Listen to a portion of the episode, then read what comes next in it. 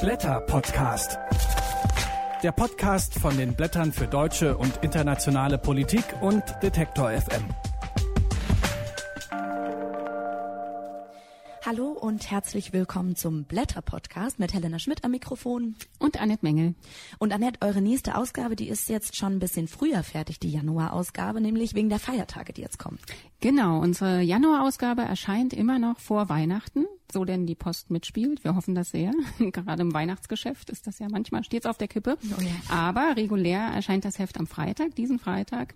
Wir haben hier gerade schon die ganz druckfrische Ausgabe heute geliefert bekommen. Und das ist für uns immer wieder schön, wenn wir sozusagen durch das neue Heft blättern. Und ich mhm. finde auch persönlich, das riecht immer so gut, weil sie gerade vom Buchbinder kommt. Und was steht drin in diesem neuen Heft? Wir haben unter anderem, und darüber freuen wir uns sehr, die ähm, Festrede von Armin Wolf von der Otto Brenner Preisverleihung äh, verschriftlicht.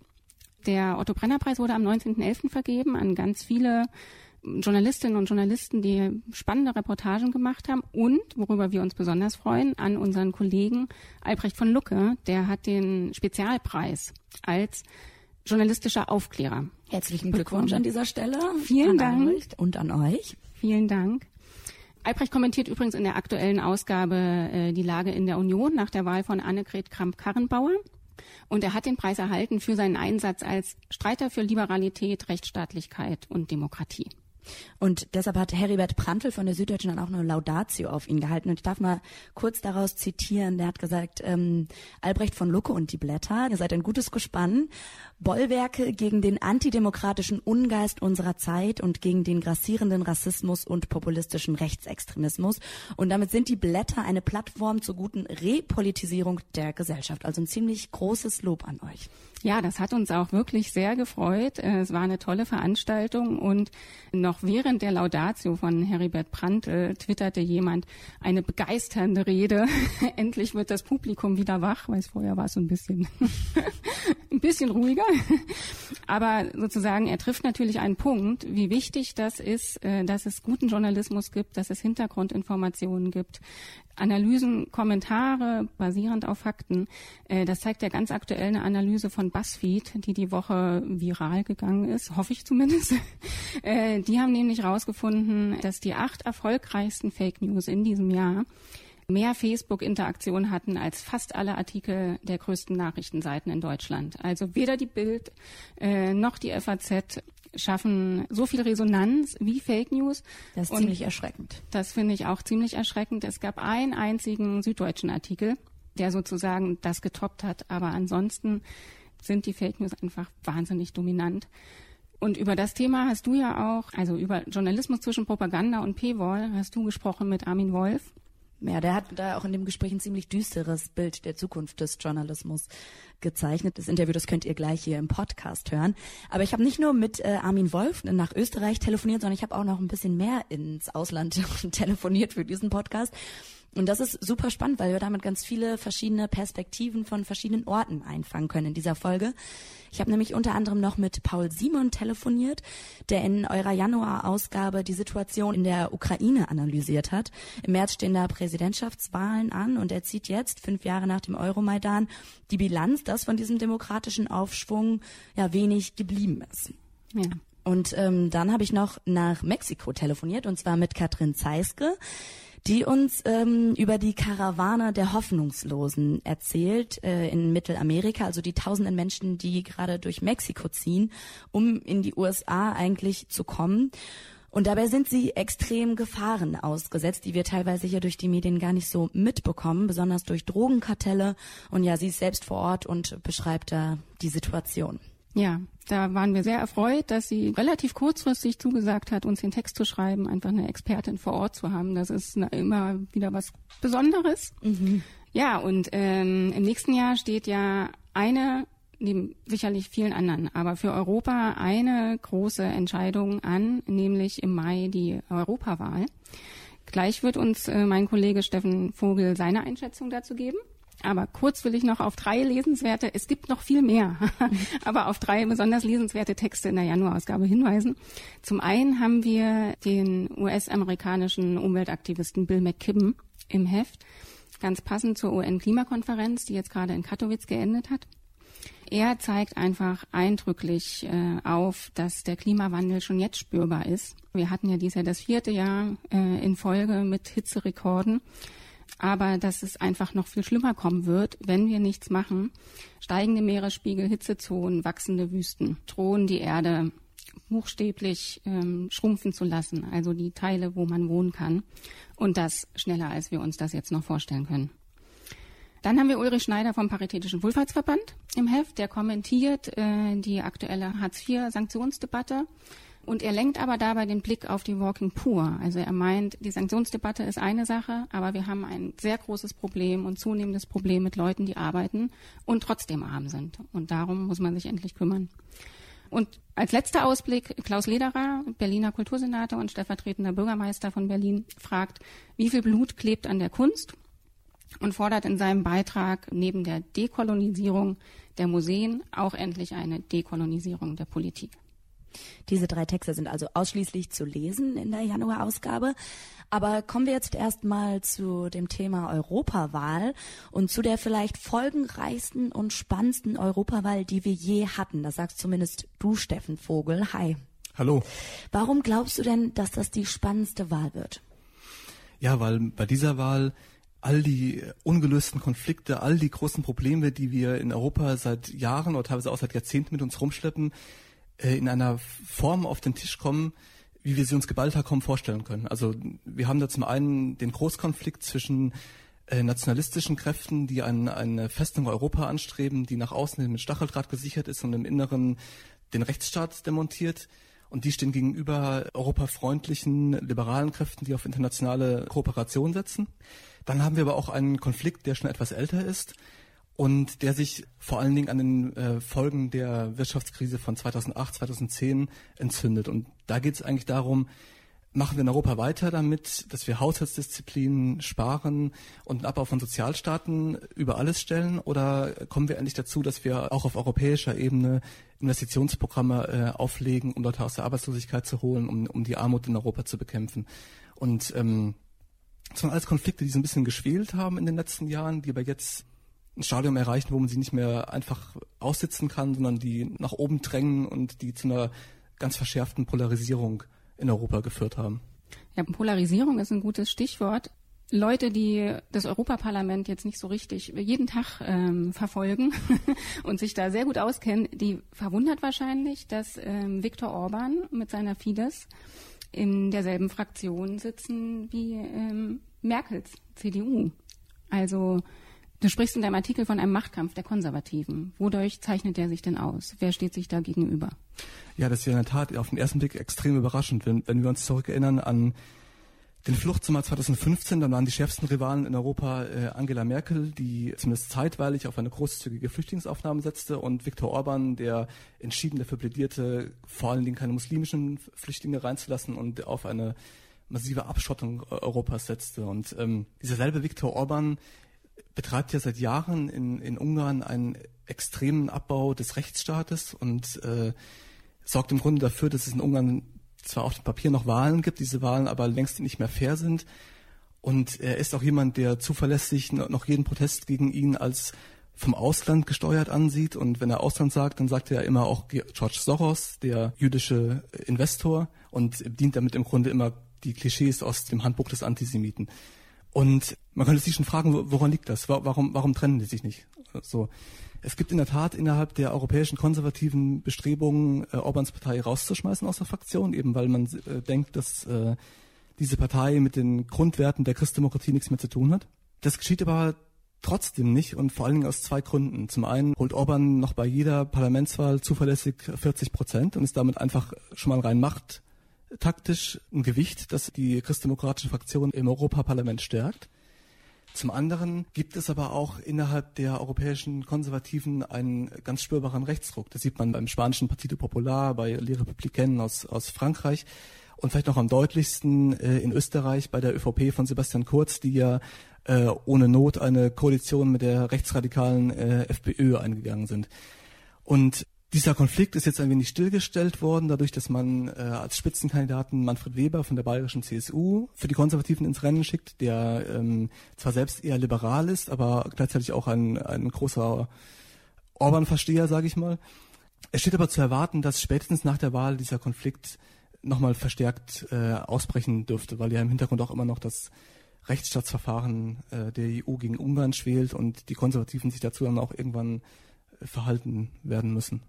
Jetzt gibt's ja rechts von den Konservativen noch zwei weitere Fraktionen und du sagst, dass die bei der nächsten Wahl mit einem großen Zuwachs rechnen können. Ja, das ist leider schon der dritte Zuwachs in Folge. Und jetzt bei dieser Wahl werden sich sicherlich zwei Fraktionen wieder ähm, stark bilden können. Da gibt's einmal eine rechtskonservative Fraktion rund um die polnische Regierungspartei PiS und zum Zweiten eine ganz klar rechtsradikale Fraktion rund um Marine Le Pens Rassemblement National und um die Lega von Matteo Salvini, dem italienischen Innenminister. Das sind nicht unbedingt Kräfte, die die EU verlassen wollen. Die sehen ja gerade beim Brexit, dass es nicht gut funktioniert. Aber sie sind äh, zumindest bestrebt, den Charakter der EU ganz deutlich zu verändern. Mehr Abschottung, weniger Bürgerrechte und vor allen Dingen auch mehr Attacken auf Minderheiten. Nun könnte man ja denken, angesichts dieses absehbaren Rechtsrucks, dass sich die Linke irgendwie vereint aufstellt und für ein solidarisches Europa kämpft. Da gilt in manchen Teilen der Linken ja Varoufakis, der ehemalige griechische Finanzminister, als ein Hoffnungsträger. Ist er das? Ja, äh, für manche Leute sicherlich schon, weil Varoufakis verkörpert denjenigen Teil der Linken, die immer noch auf Europa sitzen. Seine Diagnose ist einfach, Europa muss sich in den nächsten Jahren ganz tiefgreifend wandeln oder die Europäische Union wird äh, zerfallen. Äh, er fordert also vor allen Dingen, dass man ein, ein, großes Investitionsprogramm auflegen soll, möglichst auch ein ökologisches Investitionsprogramm. Und das ist eigentlich ganz witzig, mhm. er tritt als äh, Spitzenkandidat ausgerechnet in Deutschland an. Wir erinnern uns. Ja, das ist in der Tat witzig, ja. Das ist in der Tat witzig, ne? Genau. Wir erinnern uns 2015 war die Bundesregierung und vor allen Dingen der damalige Finanzminister Wolfgang Schäuble ja der größte Widersacher von Varoufakis. Und ausgerechnet hier im Land eines größten Rivalen ist er nun Spitzenkandidat. Der Hintergrund ist natürlich der, und das relativiert auch die Rolle als Hoffnungsträger ein wenig, er tritt natürlich auch deswegen hier an, weil es in Deutschland keine Sperrklausel gibt.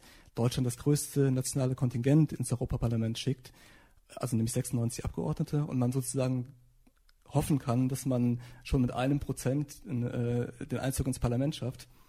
Genau, und Varoufakis ist auch weit davon entfernt, die gesamte Linke hinter sich zu haben, sondern es gibt da eine äh, zweite Tendenz bei den Linksparteien, die im Grunde sogar größer ist und die wird angeführt ähm, vom französischen Linkspopulisten Jean-Luc Mélenchon, der sehr stark darauf setzt, einen harten Konfrontationskurs mit der Europäischen Union zu fahren und der dafür auch in Kauf nimmt, dass man, wenn dieser Konfrontationskurs schief geht, äh, auch Länder aus der EU rausführt. Und also noch viel größerer Hoffnungsträger, da galt ja früher eigentlich Emmanuel Macron, der französische Präsident. Das ist jetzt die erste Europawahl in seiner Amtszeit. Was ist denn aus diesen Erwartungen geworden? Hat er sie jetzt erfüllen können? Ja, also diese Erwartungen haben zumindest einen ganz erheblichen Dämpfer erfahren. Wir sehen ja gerade äh, bei den Protesten der Gelbwesten, dass zunehmend deutlich wird, dass eine Reformpolitik in Frankreich selbst eine, eine soziale Schieflage hat, dass es ihr nicht gelingt, die massive Arbeitslosigkeit zu bekämpfen, auch die extreme Ungleichheit, die sich in Frankreich seit Jahren schon, auch schon vor seiner Amtszeit verfestigt hat. Das größte Problem für ihn ist aber, wenn man das mal jetzt europapolitisch betrachtet, dass seine ähm, Europareformen ausgebremst worden sind, vor allen Dingen von der deutschen Bundesregierung. Zum einen wollte er die Europäische Union stabilisieren, dafür sorgen, dass sie bei der nächsten Wirtschaftskrise nicht mehr so leicht ins Strudeln gerät, wie das nach 2010 und 2012 äh, der Fall gewesen ist. Zum anderen aber ging es ihm auch darum, die Europäische Union und vor allen Dingen die Eurozone äh, demokratischer zu machen. Er wollte ja ein Parlament der Eurozone einführen, das äh, gemeinsam über eine europäische Wirtschaftspolitik entscheidet. Und das ist nun gerade in, in Deutschland auf ganz massive Vorbehalte gestoßen und äh, alles, was er bisher erreicht hat, sind im Grunde äh, Formelkompromisse, die noch dem Namen nach danach klingen, als wäre es von ihm, aber äh, inhaltlich sehr weit davon entfernt sind. Er gibt aber nicht auf, sondern ähm, versucht seinen Einfluss in den europäischen Institutionen jetzt zu stärken, hat sich dafür verbündet mit der Fraktion der Liberalen.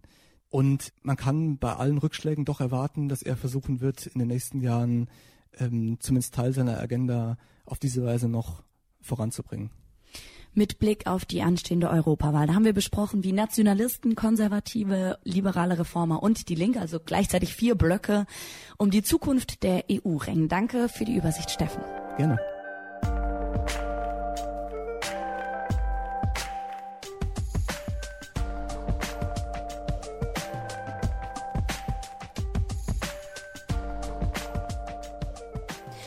Aufklärender und gut recherchierter Journalismus, der ist heute wichtiger denn je. Aber gerade jetzt wird er massiv bedroht. Davor warnt der Journalist des österreichischen Rundfunks Armin Wolf in der aktuellen Blätterausgabe. Den Medien fehle zum einen eine Strategie, im Internet Geld zu verdienen, aber sie werden auch direkt angegriffen. Denn weltweit untergraben Rechtspopulisten mit Fake News und Social-Media-Kampagnen das Fundament seriöser Berichterstattung, und zwar sorgsam recherchierte Fakten. Über die Lage der Medien und wie wir den Journalismus noch retten können, darüber möchte ich jetzt mit ihm reden. Guten Tag, Herr Wolf. Hallo. Sie schreiben ja zum einen, heute gibt es so viel Pressefreiheit wie noch nie. Theoretisch kann jeder was ins Netz stellen und auch eine riesige Reichweite erzeugen, der möchte. Aber gleichzeitig war seit vielen Jahrzehnten nicht mehr so wenig Pressefreiheit wie heute. Wie kann das sein? Die viele Pressefreiheit entsteht tatsächlich durch die neuen technologischen Möglichkeiten. Das kann jeder von uns innerhalb von zwei, drei Stunden einen YouTube-Kanal aufmachen, einen Instagram-Account, einen Blog äh, und kann potenziell Millionen Menschen erreichen, ohne irgendwelchen Kapitaleinsatz. Das heißt, dieser berühmte Satz, den Paul Sethe in den 60er Jahren mal gesagt hat, Pressefreiheit sei die Freiheit von 200 reichen Leuten ihre Meinung zu drucken, der ist natürlich völlig obsolet geworden. Jeder, der ein Smartphone und einen Internetvertrag hat, kann heute äh, seine Meinung ins Netz stellen und kann potenziell Millionen erreichen. Bibis Palace hat Millionen Abonnenten mehr als die allermeisten professionellen Medien in Deutschland. Gleichzeitig gibt es jedenfalls für westliche Demokratien einen in den letzten Jahrzehnten beispiellosen Rückschlag auf die Pressefreiheit. Also wenn wir uns anschauen, ganz extreme Situationen wie in Malta oder in der Slowakei, wo Journalisten und Journalistinnen ermordet werden, äh, bis äh, Ungarn und Polen, wo die Regierungen versuchen, nicht nur den öffentlichen Rundfunk, sondern auch unabhängige Medien äh, und ganz, ganz massiv unter Druck zu setzen und de facto die Medienfreiheit außer Kraft zu setzen, bis zur Kampagne, äh, die Donald Trump gegen äh, die sogenannten Fake News führt oder auch bis zu den äh, Drohungen gegen den öffentlich-rechtlichen Rundfunk, die es von der FPÖ in Österreich gibt. Also kann man quasi sagen, durch zu viel Freiheit ist es quasi gar nicht mehr möglich geworden, zwischen Wahrheit und Lüge zu unterscheiden? Es ist zumindest sehr viel schwieriger geworden. Warum? Wenn Sie früher ähm, ein Samistat-Medium gegründet haben, also Sie wollten irgendwas rausgeben, konnten Sie ein Flugblatt drucken ja, oder eine kleine Zeitung, aber jeder hat sofort erkannt, dass das kein professionelles Medienprodukt ist. Wenn Sie heute einen Blog aufsetzen, und das können Sie innerhalb von ein wenigen Stunden machen und äh, ihre Meldungen über ihr Facebook-Account vertreiben, dann sehen die, wenn das halbwegs gut gemacht ist, im Newsfeed äh, von Abermillionen Facebook-Nutzern aus, genauso professionell wie eine Meldung, die von der Süddeutschen kommt oder von der FAZ oder von der Zeit. Und das macht es tatsächlich für sehr viele Menschen sehr viel schwieriger zu unterscheiden, ist das ein seriöses Medium, von dem das kommt, oder ist das ein Propagandist, ist das eine politische Partei, ist das ein Bot aus Russland, äh, sind das irgendwelche Trolle, ähm, weil die Zugangsbarrieren tatsächlich so extrem gering geworden sind, äh, dass heute jeder etwas herstellen kann, das wie ein professionelles Medium aussieht. Was ich ganz interessant an Ihrem Text finde und wo ich mich auch so ein bisschen ja ertappt gefühlt habe. Sie fragen sich ja, ob gerade jüngere Menschen überhaupt noch bereit sein werden, für politische Nachrichten im Netz einen gewissen Beitrag zu bezahlen, weil die meisten es ja auch einfach nicht mehr gewohnt sind. Bei Netflix und Spotify zum Beispiel, da bezahlt man für eine riesige Auswahl immer noch unter 10 Euro. Und das wird oder ist ja ein riesiges Problem für professionelle Medien. Was, was kann man dagegen tun? Ja, das ist die ganz große Frage. Und wenn ich das wüsste, dann würde ich wahrscheinlich nicht mehr abends in einem Fernsehstudio sitzen zu familienunfreundlichen Zeiten, sondern mit meiner Medienberatungsfirma Multimillionär werden. Ähm, das ist tatsächlich schwierig, weil professionelle Medien über sehr viele Jahre äh, ihre Inhalte gratis ins Netz gestellt haben. Das heißt mal grundsätzlich haben wir ein großes Publikum daran gewöhnt, dass es das Allermeiste ohnehin gratis gibt. Jetzt gibt's tatsächlich eine Bereitschaft, auch von jungen Leuten im Netz für Inhalte zu bezahlen, siehe Netflix, siehe Spotify, aber die Preise dafür sind unvergleichlich niedriger als traditionelle Medien sie haben. Also als Beispiel, ein Abonnement der Süddeutschen Zeitung kostet im Monat ein Printabonnement über 60 Euro. Ein äh, Digital-Abo, wo Sie nur das Internetangebot kriegen, äh, kostet immerhin noch fast 40 Euro. Spotify und Netflix kosten 99. Äh, und ich frage mich tatsächlich, ob wir eine Generation, die es gewöhnt ist, die gesamte Musik der Welt um 99 im Monat zu konsumieren, ob wir die je dazu bringen werden, 39 Euro für ein einziges Medium auszugeben. Und ich bezweifle das. Lösung weiß ich leider keine. Jetzt sind Sie ja Journalist in Österreich. Sie arbeiten, ich habe schon gesagt, beim ORF, beim österreichischen Rundfunk, also dem größten Medienanbieter Österreichs. Und Sie schreiben in den Blättern, dass die Regierung aus ÖVP und FPÖ ein neues Gesetz vorlegen will. Und darin soll unter anderem die Rundfunkgebühr abgeschafft werden und der ORF dann mit staatlichen Geldern finanziert werden. Das sagt ja schon ziemlich viel über die Situation. Aber vielleicht können Sie die Lage der Medien in Österreich noch mal ein bisschen beschreiben. Die Lage der Medien, das ist ein bisschen schwer zu beschreiben, weil für die allermeisten äh, Medien außerhalb des ORF hat sich jetzt nicht sehr viel geändert, außer dass die Regierung eine extrem professionelle Öffentlichkeitsarbeit macht und sehr stark versucht, äh, Themensetting zu betreiben, sehr, sehr viele Themen sehr professionell inszeniert und dadurch versucht, vorzugeben, worüber die Zeitungen berichten. Aber es gibt auf private Medien wenig Druck. Es gibt gewisse Anreizsysteme. Die Regierung in Österreich vergibt sehr viele Inserate äh, für Ministerien oder auch über öffentliche Unternehmen. Und da werden tendenziell Zeitungen, die der Regierung freundlicher gegenüberstehen, großzügiger behandelt und kritischere Zeitungen weniger großzügig. Wo die Regierung deutlich mehr Einfluss hat, ist der öffentlich-rechtliche Rundfunk, weil sie eben ein neues Rundfunkgesetz machen kann. Der ORF ist verfassungsrechtlich weniger gut geschützt als ARD und ZDF in Österreich. Die Staatsferne ist bei uns nicht so sehr in der Verfassung verankert.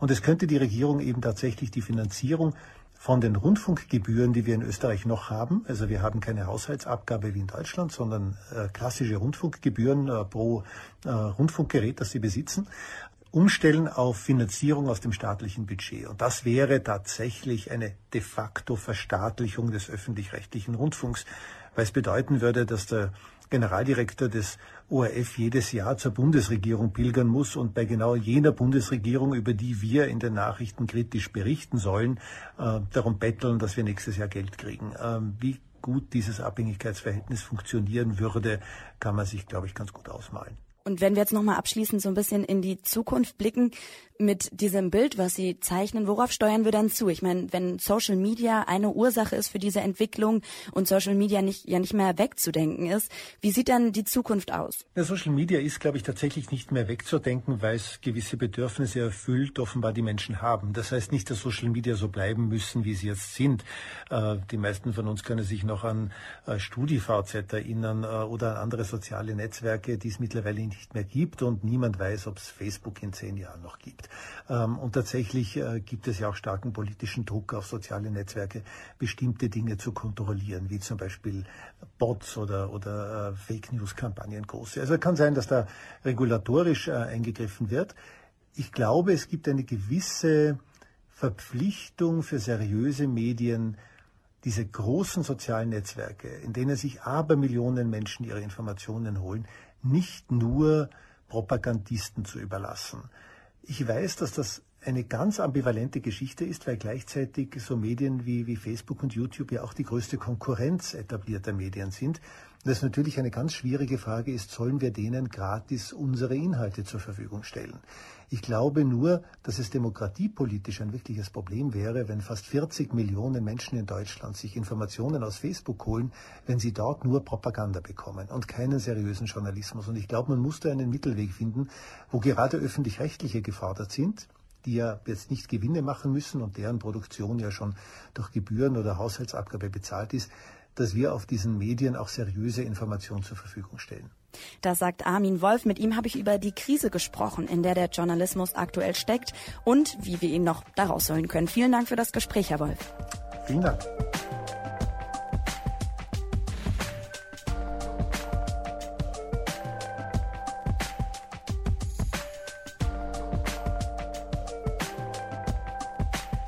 Und für mein nächstes Gespräch telefoniere ich in die Ukraine und zwar mit dem Journalisten Paul Simon, der gerade in Kiew ist. Er schreibt in den Blättern über die aktuelle Situation in der Ukraine. Mit dem Euromaidan haben viele damals die Hoffnung verbunden, dass die Korruption und die Oligarchenherrschaft in der Ukraine enden werden. Aber wenn wir jetzt heute, fünf Jahre später, eine Bilanz ziehen, dann ist von diesem demokratischen Aufbruch von damals wenig geblieben, schreibt Paul Simon. Das Land leidet nach wie vor unter einem komplexen Patronages System. Deshalb sieht der Journalist vor der Präsidentschaftswahl im März die begonnene Demokratisierung in Gefahr. Und darüber spreche ich jetzt mit ihm. Hallo, Herr Simon. Guten Tag. Vor wenigen Wochen, da hat die jüngste Krise zwischen Russland und der Ukraine begonnen. Und zwar, als im Asowschen Meer vor der Küste der Krim das russische Militär drei ukrainische Marineboote angegriffen und dann beschlagnahmt hat. Sie schreiben in den Blättern, dass die Ukraine diesen Vorfall für ihre innenpolitischen Ziele nutzt. Wie sieht das denn konkret aus? Die ukrainische Regierung hat relativ dramatisch auf diesen Vorfall reagiert. Sie hat das Kriegsrecht verhangen. Sie hat äh, davon immer wieder gewarnt, dass Russland eine Invasion vorbereiten würde. Zunächst einmal hat es natürlich einen, einen außenpolitischen Hintergrund, dass es darum ging, die Blockade, die Russland über das Asowsche Meer, den Zugang zum Asowschen Meer äh, und damit zum Zugang zu ukrainischen Handelshäfen, vor allem in Mariupol, de facto äh, aufgebaut hat, sichtbar zu machen, damit äh, die westlichen Partner, die NATO, die Poroschenko um Unterstützung gebeten hat, die Ukraine in dieser Sache unterstützen. Und äh, das hat den Hintergrund, dass eine wichtige Handelsroute durch das Asowsche Meer führt, an der Krim vorbei, wo zum Beispiel Stahl aus der Ostukraine exportiert wird. Und äh, diese Handelsroute war und ist auch immer noch bedroht durch diese Kontrolle der russischen Marine über diesen Zugang. Gleichzeitig hat es aber auch eine innenpolitische Dimension. Und zwar, dass die Regierung das auch äh, dramatisieren konnte, quasi, dass sie ähm, beispielsweise die Sitzung des Nationalen Sicherheitsrates in der Nacht noch, als dieser Vorfall passiert ist, als die Situation sehr unklar war, sehr bedrohlich äh, wirkte, live im Fernsehen übertragen hat und der Präsident dort angekündigt hat, dass sich jetzt äh, die Ukraine auf einen Kriegszustand, auf einen äh, neueren, verschärften Kriegszustand vorbereiten müsse. Und das hat auch den Hintergrund, dass sich so der Präsident als der Verteidiger des Landes inszenieren konnte, auch äh, politisch und auch mit äh, Hinblick auf die Präsidentschaftswahlen, die jetzt im März anstehen. Jetzt ist ja das Kriegsrecht über 30 Tage verhangen worden. Eigentlich hatte Poroschenko aber gefordert, dass es ganze 60 Tage gelten soll. Damit hätten dann die Präsidentschaftswahlen im März verschoben werden müssen, was vermutlich in seinem Interesse gewesen wäre. Das schreiben Sie. Das heißt, für eine Wiederwahl Poroschenkos sieht es gerade schlecht aus? Äh, ja, das ist tatsächlich so. Also in Umfragen liegt Poroschenko hinten äh, mit wenig Unterstützung. Es sieht nach Umfragen derzeit so aus, als würde seine Konkurrentin Julia Timoschenko die Wahl gewinnen. Und die Zustimmungswerte von Poroschenko sind wirklich sehr gering, also wirklich im einstelligen Bereich. Und äh, deshalb äh, hat sich das Parlament auch geweigert, für 60 Tage einen äh, Kriegszustand zu verhängen. Nämlich, solange Kriegsrecht gilt, dürfen keine Wahlen stattfinden und darf auch kein Wahlkampf stattfinden. Das heißt, die Präsidentschaftswahlen hätten tatsächlich verschoben werden müssen. Und äh, das ist jetzt auch kein misstrauisches Urteil von außen gegenüber der ukrainischen Regierung, der das zu unterstellen, sondern das ist etwas, was auch Journalisten oder die Opposition eben selbst so gesehen hat, dass das ein Versuch sein könnte, zumindest von Präsident Poroschenko, die Wahlen zu, äh, zu verschieben. Äh, es haben selbst sogar drei ehemalige Präsidenten der Ukraine, Kutschma, Juschenko und äh, Kravtschuk, in einem öffentlichen Brief aufgerufen, nicht das Kriegrecht zu verhängen weil sie gesagt haben, dass äh, das kann potenziell demokratische Rechte der Gesellschaft einschränken und viele Ukrainer werden das sehr misstrauisch auch beäugen und es könnte die Legitimation der Regierung in den Augen der Bevölkerung in, äh, in, Frage stellen. Also positiv beschrieben könnte man sagen, dass das äh, Parlament sich sehr verantwortungsvoll verhalten hat, dass es die, die Macht des Präsidenten in dieser Frage beschnitten hat, also quasi sich wie eine verantwortungsvolle Opposition äh, verhalten hat. Aber es hat auch den Hintergrund, dass natürlich äh, politische Konkurrenten Sorgen haben, dass Poroschenko planen könnte, vor der Wahl quasi die Macht äh, zu monopolisieren oder zumindest den Wahlkampf lange hinauszuziehen. Also Poroschenko hat sehr viel Rückhalt in der Gesellschaft verloren und generell glauben auch nur noch sechs Prozent der Ukrainer überhaupt, dass sich die Regierung für ihre Meinung interessiert. Damit zeichnen sie ein ziemlich negatives Bild der Ukraine, beschreiben eine sehr unzufriedene Gesellschaft da. Woran liegt das denn? Wie sieht das Leben der Ukrainer denn aktuell aus? Also diese Unzufriedenheit ist tatsächlich sehr real. Es gibt zum Beispiel eine Umfrage von vor zwei Monaten, die sagt, dass 80 Prozent der Ukrainer glauben, dass sich das Land in die falsche Richtung äh, entwickelt. Und das ist natürlich eine sehr, sehr eindrucksvolle Zahl. Das absolut wichtigste Problem ist wahrscheinlich die wirtschaftliche Unterentwicklung. Die Ukraine ist, wenn man sich das Bruttosozialprodukt pro Kopf anschaut, das ärmste Land in Europa, selbst hinter Moldawien. Und die Wirtschaft wächst zwar mittlerweile wieder langsam, äh, aber eben viel zu langsam. Es gab ja nach dem Maidan diesen sehr starken wirtschaftlichen Zusammenbruch, wo auch die Währung massiv an Wert verloren hat, wo, wo teilweise um 10, 12 Prozent pro Jahr die Wirtschaft äh, geschrumpft ist. Und jetzt äh, wächst sie wieder mit drei bis vier Prozent. Das ist aber, ähm, ist aber eigentlich viel zu wenig. Also diese sozioökonomische Krise ist die, einfach die Lebensrealität der meisten Ukrainer. Und ähm, das hat unter anderem auch den Effekt, dass immer mehr Ukrainer im Ausland arbeiten, dass drei bis vier Millionen äh, in Russland leben und dass auch immer mehr Leute in die EU zum Arbeiten gehen. Also würde ich sagen, dass diese wirtschaftlichen Probleme, die Armut, fehlende Chancen und so weiter einfach das bestimmende Problem für, äh, für die Bevölkerung ist. Und äh, was das Ganze so wichtig macht, ist, dass die wirtschaftliche Entwicklung auch ein Effekt davon ist, dass der Staat immer noch äh, so korrupt ist, dass einfach äh, Kräfte immer noch den Staat viel zu sehr kontrollieren, die vor allem sich privat bereichern wollen. Und das ist natürlich kein so gesprochen Investitionsumfeld, wo jetzt Europäer zum Beispiel äh, sich darum reißen würden, dort Geschäfte zu machen, weil äh, die Gerichte korrupt sind, weil ähm, einfach die Verwaltung nicht funktioniert und zu, äh, zu ineffektiv ist und so weiter. Und das sind Folgen eines patronalen Systems, schreiben Sie. Ja, genau. Also ein patronales System ist im Grunde ein Begriff, den auch Politikwissenschaftler geprägt haben, um viele postsowjetische Gesellschaften zu beschreiben, um zu beschreiben, dass äh, zwar die Institutionen des Staates gibt, also es gibt äh, Gerichte, es gibt äh, Parteien, es gibt Wahlen und so weiter, aber in Wirklichkeit äh, die Gesellschaft und auch große Teile des Staates von ähm, informellen Netzwerken kontrolliert werden, von Geschäften oder von den berüchtigten Oligarchen eben. Und ähm, die bestimmen große Teile der, der Wirtschaft und auch des Staates äh, und zum Beispiel der Medien. Also es ist ein Gemeinplatz, dass eigentlich alle Fernsehsender, alle großen Fernsehsender von Oligarchen oder von äh, irgendwelchen politischen Blöcken kontrolliert werden und die Massenmedien in dem Sinne nicht wirklich unabhängig sind. Und das Gleiche gilt auch für politische Parteien, die anders als in Westeuropa, in sagen wir mal entwickelten Demokratien, wo Parteien eine große Massenbasis haben, wo äh, es innerparteiliche Demokratie gibt und so weiter. Das ist in ukrainischen Parteien einfach so nicht der Fall. Und äh, das beschreibt eben dieser Begriff patronales System. Wie ist denn so ein System zu durchbrechen? Die Gesellschaft, die begegnet dem ja bisher eher mit Ohnmacht und Resignation, wie Sie beschreiben.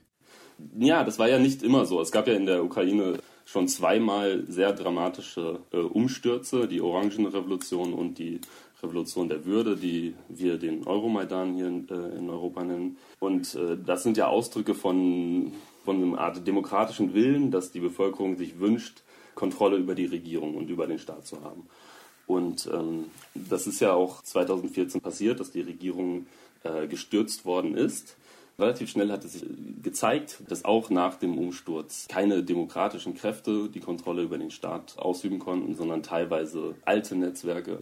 Das heißt nicht, dass es diese Kräfte nicht geben würde, sondern viele Leute setzen sich ja ein für einen demokratischen äh, funktionierenden Rechtsstaat und so weiter. Aber sie haben nicht wirklich viel Macht und mussten auch in letzter Zeit immer wieder ihre Machtlosigkeit erfahren. Das äh, sah man zum Beispiel daran, dass es in diesem Jahr besonders viele Angriffe auf Aktivisten gab oder auf Journalisten auch, die äh, bedroht wurden, geschlagen wurden teilweise auch ermordet wurden und äh, der Staat relativ wenig getan hat, um, um diese Leute zu schützen oder um wirklich für Gerechtigkeit zu sorgen. Das sagt der Journalist Paul Simon. Mit ihm habe ich über die aktuelle politische Situation in der Ukraine gesprochen, vor dem Hintergrund der Vorfälle Ende November und der anstehenden Präsidentschaftswahl im März. Vielen Dank für das Gespräch, Herr Simon. Danke sehr.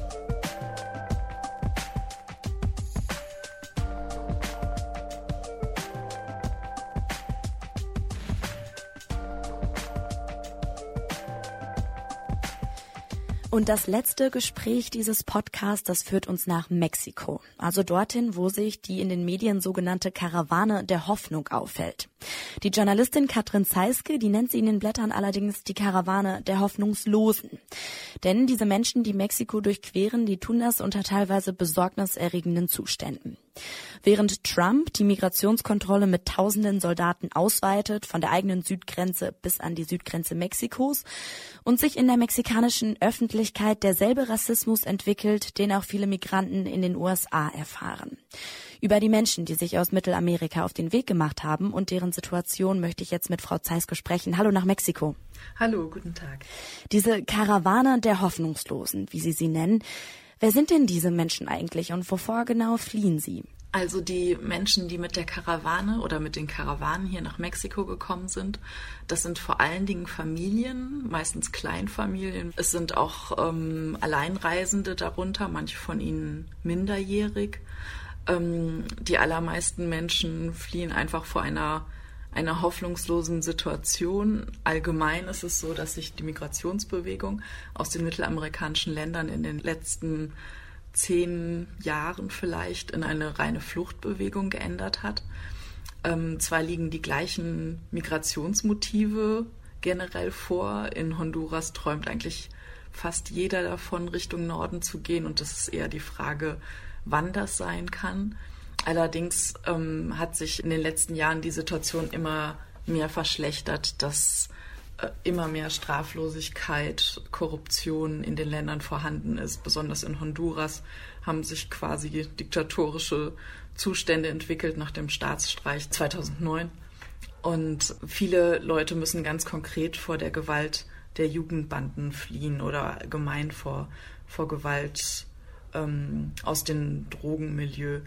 Dabei sieht es so aus, dass die Jugendbanden eine sogenannte Kriegssteuer erheben, also auch für Leute, die einfach nur einen Korb Tortillas auf der Straße verkaufen oder einen kleinen Fruchtstand haben, was auch immer. Äh, diese Leute müssen horrende Summen abgeben, also keinen staatlichen Abgaben zahlen, sondern an dieses Parallelregime der Maras. Und diese erhöhen die auch nach Gutdünken und wer nicht zahlen kann oder nicht zahlen will, dem ist eigentlich klar, entweder ich gehe hier über Nacht weg und eigentlich außer Landes, weil die Jugendbanden überall sind, oder meine gesamte Familie kann umgebracht werden. Und Sie sagen, teilweise bekommen wir jetzt hier durch die Medien auch gar nicht mit, wie dramatisch die Zustände in Mexiko sind, was die Menschen da auf ihrem Weg durchmachen müssen. Jetzt sind Sie selber vor Ort. Vielleicht können Sie noch mal kurz wiedergeben, welchen Gefahren sind die Menschen ausgeliefert, die durch Mexiko fliehen? Im Grunde genommen sind die Karawanen jetzt gerade ein öffentlich sichtbares Phänomen von einem Zustand, der seit Jahrzehnten eigentlich im Transitland Mexiko zu sehen ist. Ähm, Menschen aus Mittelamerika sind jeden Tag auf dem Weg Richtung Norden.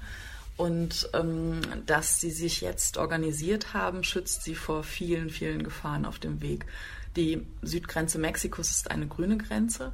Aber wenn die Menschen diese überquert haben, dann äh, geht es eigentlich los. Dann sind sämtliche Banden, sowohl die den Drogenkartellen untergeordnet äh, sind, wie auch korrupte Polizeieinheiten, wie auch ähm, unheilvolle Verknüpfungen von beiden auf dem Plan, um die Leute zu überfallen, ähm, was die Setas angeht und das Golfkartell auch im großen Stil Massenentführungen durchzuführen, Menschen zu foltern, von den Verwandten in den USA Gelder zu erpressen. Und ja, so ist es eigentlich nur möglich, nach Norden zu gehen, entweder mit dem großen Risiko entführt zu werden und da große Geldbeträge zahlen zu müssen oder wirklich sehr hohe Kosten aufzunehmen für ein falsches Visum oder auch an jedem Polizei, Migrationspolizeiposten ähm, Schmiergelder abzugeben. Und dadurch, dass sich die Karawane jetzt gemeinsam auf den Weg gemacht hat und eben im Licht der Weltöffentlichkeit unterwegs ist, ist sie diesen Gefahren entgangen. Allerdings auch nicht ganz. Also es wurden 100 Menschen mindestens ähm, entführt, wahrscheinlich von den Zetas. Gerade wurden zwei Minderjährige, ein, ich glaube 16-, 17-jährige Migranten in Honduras äh, von Leuten erschossen, die sie überfallen haben, um Geld zu fordern. Ähm, nicht erschossen, sie wurden, sie wurden erwürgt. Und ähm, ich, ich bin hier in Ciudad Juarez an der Grenze zu El Paso, Texas. Und hier gab es gerade den traurigen Fall einer siebenjährigen Migrantin Jacqueline Kahl aus Guatemala, die im Border Patrol Gewahrsam verstorben ist. Und das ist ein Fall, der noch nicht geklärt ist. Und ich glaube, dieser Fall zeigt auch einfach sehr deutlich, ja, wie viel Rassismus und nicht nur schlechte Behandlung, sondern eben auch so sogar dann unterlassene Hilfeleistung durchaus sehr symptomatisch für die US-amerikanische Migrationspolizei ist gegenüber Menschen sowohl aus Mexiko wie Mittelamerika. Sie schreiben ja aber auch in den Blättern, dass sich auch in Mexiko eine sogenannte Trumpisierung des öffentlichen Diskurses abzeichnet. Was ist denn damit gemeint mit dieser Trumpisierung? Genau, also ganz absurd im Grunde genommen hier in Mexiko, was ja auch eine große, große Auswanderernation ist. Also Mexiko hat eine ganz lange Geschichte der Auswanderung in die USA, obwohl es eigentlich nicht nur Auswanderung ist. Also mit dem mexikanisch-amerikanischen Krieg von 1848 wurde die heutige Grenze der beiden Länder erst festgelegt und damals ähm, hat Mexiko seine Nordstaaten an die USA verloren. Das sind jetzt die Südstaaten der USA. Und so lebten eigentlich quasi schon immer ganz viele Mexikaner auf US-amerikanischem Territorium. Und ja, seit vielen Jahrzehnten ist nun die clandestine Migration da und in den USA zeichnet sich das ja auch einfach deutlich ab. Also die Minderheit der Latinos ist eigentlich mittlerweile schon eine große, große ja, Bevölkerungsgruppe geworden und im Grunde genommen stehen seit Jahrzehnten jetzt ähm, eine Einwanderungsreform in den USA aus, die auch wieder eben ganz viele mexikanischstämmige Menschen in US-Amerikaner verwandeln würde. Ja, und unter diesen Umständen, wenn man diese Geschichte betrachtet oder diese Beziehung der beiden Länder, ist es natürlich jetzt ja komisch traurig hier zu sehen in Mexiko, wie groß die Ablehnung gegen Migranten, gegen Geflüchtete ist aus den mittelamerikanischen Staaten. Und ja, vielen Leuten fallen hier sozusagen die Argumente von Trump gegen die eigenen Landsleute in den USA aus dem Mund, wenn sie über Honduraner reden. Äh, es gehen ganz viele Sachen in den sozialen Netzen um, also ganz rassistische Kommentare und es wird hochgehalten, wie undankbar die Honduraner wären und so. Und das ist natürlich auch eine, eine traurige Entwicklung hier, hier in Mexiko, denn im Grunde genommen sind die, die Fluchtursachen oder die Migrationshintergründe der Menschen die gleichen, äh, wie sie hier im Lande zu finden sind. Also auch hier im Lande müssen viele Leute vor vor Kleinkriminalität und vor organisiertem Verbrechen, was den Drogenhandel angeht, fliehen, vor Banden. Ähm, viele müssen von, vom Land in die Stadt fliehen, weil Subsistenzwirtschaft und kleine Landwirtschaft unter den Bedingungen des globalen Weltmarkts nicht mehr möglich ist und leben einfach unter prekären Bedingungen. Hinzu kommt dann eben eine Straflosigkeit und ein, ein ganz hohes Maß an Korruption. Die Journalistin Katrin Zeiske, die beschreibt in den Blättern, unter welchen Zuständen tausende Menschen aus Mittelamerika, gerade Mexiko, durchqueren, während die USA ihnen die Einreise verwehrt. Vielen Dank für das Gespräch, Frau Zeiske. Okay, danke schön. Ja, und damit sind wir auch schon am Ende unseres Podcast. Und ich möchte am Ende nochmal auf was hinweisen, gerade was mir bei dem Gespräch mit ähm, Armin Wolf nochmal aufgefallen ist, wie wichtig es ist, dass wir nicht nur Informationen konsumieren, die wir kostenlos bekommen können im Internet, sondern dass es uns eben auch immer noch was wert ist, dafür zu bezahlen, um eben die Pressefreiheit behalten zu können. Das ist mir so als Moral aus dem Gespräch irgendwie so mitgekommen. Und deshalb, ähm, ihr habt schon mal in der ersten Folge gesagt, dass ihr die Blätter euch nur über eure Abonnenten Spenden finanziert, um eben auch gewährleisten zu können, dass sie unabhängig bleibt. Und deshalb ja, möchte ich das nochmal als so einen kleinen Aufruf starten, dass ähm, alle, ähm, die diesen Podcast hören, der jetzt auch kostenlos natürlich zugänglich ist, auch sich vielleicht nochmal daran erinnern, dass es eure Printausgaben gibt, die monatlich und im Abo zu erhalten sind. Genau. Und gerade mit diesem Gespräch, das wir gerade hatten zur Krise des Journalismus im Hintergrund, fand ich das nochmal ganz wichtig, hier abschließend festzuhalten. Ja, genau, genau so ist es. Wir finanzieren uns ausschließlich über die Abos und freuen uns dann natürlich deswegen über jedes Abo, was äh, ins Haus kommt. Und gerade läuft auch unsere Weihnachtsaktion besonders gut, äh, während wir hier schon das Heft beendet haben und so ein bisschen zum Jahresausklang äh, in ruhigere Phasen kommen, hat Berit, unsere Abo-Fee, äh, sehr gut zu tun was uns natürlich sehr freut. Wir gehen jetzt auch in den Jahreswechsel und wir starten mit einem großen Projekt in 2019. Nach äh, langer Vorbereitung werden wir im Frühjahr wahrscheinlich mit unserer neuen Website online gehen, die neues Layout bekommt und vor allem auch für äh, mobile Geräte besser aufgestellt ist. Ja, schaut's euch mal an auf blätter.de und damit verabschieden wir uns. Wir hören uns im nächsten Jahr wieder. Wir wünschen schöne Feiertage und einen guten Rutsch. Bis dann. Ja, guten Start ins neue Jahr. Tschüss.